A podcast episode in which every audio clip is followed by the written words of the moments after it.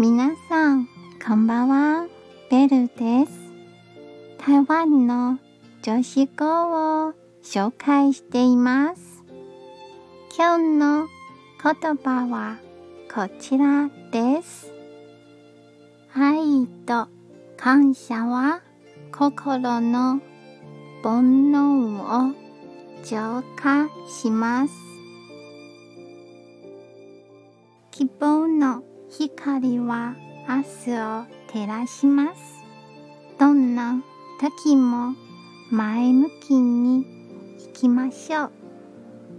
今日も一日お疲れ様でした。ゆっくりお休みくださいね。じゃあ、またね